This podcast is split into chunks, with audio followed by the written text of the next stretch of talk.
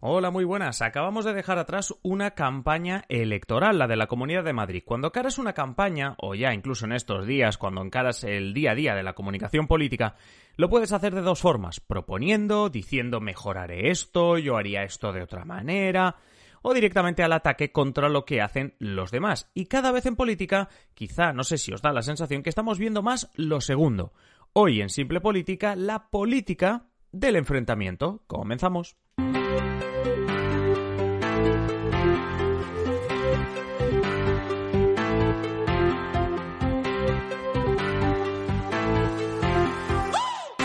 Os habla Adrián Caballero y esto es Simple Política, el podcast que trata de simplificar y traducir todos esos conceptos, estrategias y temas que están presentes cada día en los medios y que nos gustaría entender mejor. Simple Política es una realidad gracias a los mecenas que con sus contribuciones hacen posible que cada día estemos aquí con nuevos contenidos. Si tú también quieres hacerte mecenas y disfrutar de contenido exclusivo, análisis de la actualidad política, avance de los podcasts y mucho más, visita patreon.com barra simplepolítica o pincha el enlace que encontrarás en la descripción de este episodio. Y ahora sí que sí, comenzamos. Por los motivos de sobra conocidos, las elecciones de la Comunidad de Madrid nos han dejado pocos debates. En el que estuviesen todos los candidatos, realmente solo uno. Pero uno es suficiente para sacar algunos ejemplos de lo que os quería contar hoy. Como os digo, la comunicación de un candidato o de un partido político en general tiene muchos detalles. En un vídeo del canal os hablé del argumentario político, que cuando he trabajado en política pues me ha tocado montar más de una vez. Ese argumentario político es un documento, un escrito, un Word, un PDF, llámalo como quieras, en el cual los principales temas que están marcando la agenda pues se ponen ahí, de todo lo que están hablando los medios, los temas que sabes que te saldrán en las entrevistas o cuando hables con medios de comunicación, etcétera. Es un resumen para que un candidato o cualquiera del partido lo pueda leer, le pueda echar un ojo y sepa rápidamente qué posición se mantiene sobre un tema para luego no caer en contradicciones y demás. Por cada uno de estos temas, tú haces como un índice y tienes pues los diferentes temas clasificados y por cada uno de estos temas se incluyen lo primero de todo, cuatro datos si son necesarios de estadísticas oficiales y demás. Es decir, los cuatro datos que tú tienes que dominar para que te digas que no sabe de qué va el tema. Bueno, pues tengo los cuatro datos controlados. Luego, ¿qué viene? Luego viene una posición. Es decir, qué pensamos sobre este tema y qué propondríamos, es decir, nuestra posición sobre este tema hasta aquí. Bien. Luego viene una crítica, es decir, si eres parte del gobierno, la crítica es a las propuestas o falta de propuestas que tienen otros partidos, y si no estás en el gobierno, la crítica, obviamente, es contra lo que hace el gobierno de turno. Hay una crítica, ¿no? En cómo vamos a atacar en este tema concreto a el gobierno o a la oposición, dependiendo de dónde estemos nosotros. Por último, se trata de preparar también posibles ataques que puede recibir el partido y preparar contraataques en la medida de lo posible. Es decir, por último, preparamos, o sea, nos hacemos autocrítica y apuntamos todo aquello que nos pueden echar en cara y sobre todo preparamos contraataques. ¿Cómo podemos, si es que podemos, cómo podemos responder a esto cuando seguramente en tal momento del debate nos digan esto? Hasta aquí yo creo que se entiende, ¿verdad? Bueno, esto del argumentario es algo actual, se usa mucho, especialmente en campañas, y tiene de todo, como habéis visto. Una parte más proactiva, en la que destacas tus propuestas, eh, destaca tus ganas de salir y decir lo que quieres hacer, lo que quieres mejorar, pero también tiene una serie de ataques, una serie de críticas, todo aquello que se hace mal o que otra persona está haciendo mal. La cuestión es que se hablaba desde hace tiempo de una política del y tú más. Seguro que eso lo habéis oído, esto del y tú más, ¿no? De, bueno, pues esta y tú más, que es que ante una crítica contraatacas no con algo constructivo. No, no contraatacas diciendo, bueno, pues yo haré esto para mejorar la situación, sino que atacas buscando el fallo del contrario, diciendo, lo mío es malo, pero lo tuyo es peor. Un caso de corrupción por otro, un alto índice de paro por otro alto índice de paro, y así el final del debate llega y no se han podido escuchar propuestas. Mirad, hablando de paro, Fijaos este y tú más que hubo en este debate de la Comunidad de Madrid entre Ángel Gabilondo del PSOE e Isabel Díaz Ayuso del PP, precisamente sobre datos de paro y quién estaba peor, si Madrid o España. Bueno, pensando en los jóvenes con un 30,2% de paro. Es 40% Perdón, en España. me he equivocado. Un 34,2%. Su gobierno lidera el paro en Europa, el 40%. 34,2% de paro. 40% en España, 10 puntos menos en Madrid. Estoy encantado que hable de España, pero ya que estamos en las elecciones de Madrid, pero a mí me hace ilusión hablar es de que Madrid. no vivimos hoy. en Polonia, vivimos No, en España sí, y sí, habrá sí. que contrastar las Exactamente, cifras porque para vivimos saberlo. en España, le quiero decir que es 34,2 de paro de jóvenes en Madrid. 40 en Y- España. Y eso, todo lo que están comentando son datos. Recordad aquellos datos que yo os decía que se ponen lo primero en el argumentario para que todos sepan el contexto del tema. Es decir, todos sabemos qué datos de paro, aquí hay un 40, aquí hay un 34. Bueno.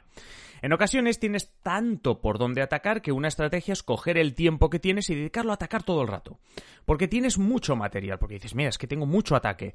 Porque dices, si me tiro 30 o 40 segundos seguidos diciendo cosas que se han gestionado mal, a la gente que me escuche, la sensación que le quedará cuando yo pare será de que, en este caso, la presidenta Isabel Díaz Ayuso, pues es muy mala como presidenta. Por poner un ejemplo, vamos a escuchar en esta segunda estrategia, esta de coger el tiempo y ir a fondo. En lo que es un ataque, escuchemos a Mónica García de Más Madrid. Cuando necesitábamos rastreadores, hemos contratado curas. Cuando necesitábamos profesores, ustedes les han echado. Cuando necesitábamos docentes, cuando necesitábamos sanitarios, ustedes han hecho un hangar sin sanitarios. Cuando necesitábamos salvar vidas, ustedes salvaron la Navidad. Cuando necesitábamos cuidar a los mayores, ustedes les abandonaron. Y cuando necesitábamos una presidenta que nos estuviera cuidando, hemos tenido a una presidenta que ha estado enfocada única y exclusivamente a confrontar con el señor Sánchez. Y esta estrategia puede funcionar. Es obvio que si tienes razón en todo lo que dices, si a lo que dice Mónica García le vas metiendo datos de contexto para que la gente se haga una idea más cercana, etcétera, pues ya puedes generar el clima este que querías. Ese clima de que la gente diga, uy, pues, ostras, sí que se han hecho mal las cosas. Pero claro, no es solo todo lo que reluce, pues si no estarían todo el día haciendo esto. En otras ocasiones ya hemos hablado que si el público te nota como agresivo generas rechazo. Bueno, pues está bien el tono de Mónica García en este sentido. Sí que está bien porque lo cuida precisamente para que no suene así, para que sea un ataque pero sin este tono agresivo. Es decir, aquí se cuida bien. ¿Queréis un ejemplo de otro tono? Porque tenemos ejemplos para todo. En este caso no vamos a coger el debate electoral de Madrid, luego volvemos al debate en Madrid. Ayer os hablaba del lío en el que está metido, entre comillas, el primer ministro británico Boris Johnson con una investigación por la reforma de su residencia privada. Pues cuando desde la oposición le sacaron el tema en el Parlamento, Johnson no dudó primero en, deshacerse del tema. Perdón, primero mm, dice voy a olvidarle el tema. ¿Por qué? Porque voy a vender todo lo que yo he hecho bien. Incluso habla hasta de la, empezó a hablar hasta de la Superliga de fútbol. Reclamaba pues qué bien que estamos con la vacuna, eh, le recriminaba a la oposición la poca ayuda que habían tenido. Quiero que escuchéis al premier británico, sobre todo, no tanto las palabras, ya os digo que está diciendo esto, sino sobre todo el tono que usa en pleno parlamento y después del ataque que le lanzaba la oposición. now than there were this time last year. 8,771 more police officers on our streets now than there were when I was elected, including tougher sentences, Mr. Speaker, for serious sexual and violent criminals, which he opposed, Mr. Speaker. We're getting on, and by, and by the way, I, I forgot to mention it. I forgot to mention it. Last night, our friends in, in, in the European Union voted to approve our Brexit deal, which he, which he opposed uh, which enables us not just to take back control of our borders, Mr. Speaker, but to deliver free, uh, which it does, which he fervently opposed, ena- enabling us, enabling us, amongst other things, to deal with such threats as the European Super League, uh, Mr. Speaker, but it enables us to deliver free ports in places like Teesside, and above all, taking back control of our country has allowed us to deliver the fastest vaccine rollout in Europe, as he well knows, Mr. Speaker, which would not have been possible, esto realmente solo una parte de, bueno, de su intervención que fue, como veis, un poco acalorada. Pero para que veáis un poco también los distintos tonos que puedes eh, usar y que, dependiendo del contexto de la situación, pueden ser efectivos. Y ojo que hasta ahora estábamos hablando de ataques con datos, como en el caso, por ejemplo, de Ángel Gabilondo y Ayuso sobre el tema del paro, ataques sobre lo bien o mal que, en este caso, la presidenta de la Comunidad de Madrid gestiona la pandemia, como por ejemplo hemos visto con Mónica García, eh, contraataques en el caso de Boris Johnson, pero también debemos incluir en este episodio ataques personales, porque eso también se está viendo en política, porque de eso estamos viendo en los últimos años cómo a veces la política española también va un poco a lo personal. El debate de las elecciones madrileñas no fue menos. Entre Ayuso y Pablo Iglesias, esos ataques volaron. La presidenta sacando a relucir el chale de Iglesias cada poco tiempo e Iglesias contraatacando.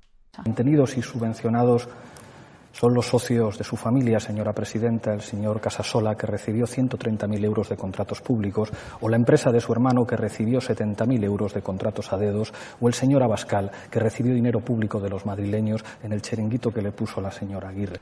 Y llegamos a la pregunta, ¿no? ¿Qué pasa? Que aquí nadie propone, ¿no? No hay propuestas. Bueno, pues las propuestas, más allá de lo que ponga el argumentario, normalmente se lo veréis hacer a aquellos candidatos, a aquellos partidos que menos tienen que perder. ¿Por qué? Porque son también los que están menos atacados, por tanto los que tienen necesidad de menos contraataques. Si no tengo que perder el tiempo defendiéndome de ese tipo de ataques, tengo más tiempo para mis propuestas. Por ejemplo, traemos un ejemplo también de ese debate, Edmundo Val de Ciudadanos, ¿vale? El partido que salía allí casi con, menos a perder. Eh, bueno, pues Edmundo Val de Ciudadanos, cuando la candidata de Vox le dejaba hablar, pues intentaba al menos introducir propuestas. Yo tengo 150 medidas en mi programa y tengo un acuerdo de gobierno de 155 puntos con la señora Díaz Ayuso, que está cumplido al 80%. Por eso se dan ustedes, mociones de censura cuando están en el gobierno. Con un papelito. Les gustan tanto su programa que se, dan automociones de censura, que ya es el colmo de lo que hemos visto en España. Hombre, señor Val, vamos a bajar que ya no va a engañar dos veces a sus votantes. ¿Sabe por qué Que no saben para qué le Fijaos que incluso cuando hablamos de propuestas también vemos bronca y vemos enfrentamiento y ataques. En resumen, que lo que vemos en la política son ataques, que esto de los argumentarios existe, pero que cuando llega la hora de la verdad, como en estos debates, bueno, pues aquí tenemos estos ejemplos de que al final lo que se hacen son ataques y contraataques. ¿Y vosotros qué pensáis? ¿A dónde va la política española? ¿Es mejor o peor que hace unos años? ¿Qué os parece el resto de la política? Porque también hemos escuchado a Boris Johnson. Ya sabéis que siempre esperamos vuestros comentarios en iVoox o en adriancaballero.net barra contactar. Hasta aquí el episodio de hoy. Si os gusta Simple Política, ya sabéis, en la descripción del episodio tenéis un enlace para haceros mecenas. A cambio, pues muchas ventajas como adelanto de episodios del podcast y de los vídeos de YouTube, contenidos exclusivos para vosotros los mecenas, prioridad para escoger temas, contacto directo con nosotros, sorteos y mucho más. Ya sabéis, el enlace en la descripción del episodio.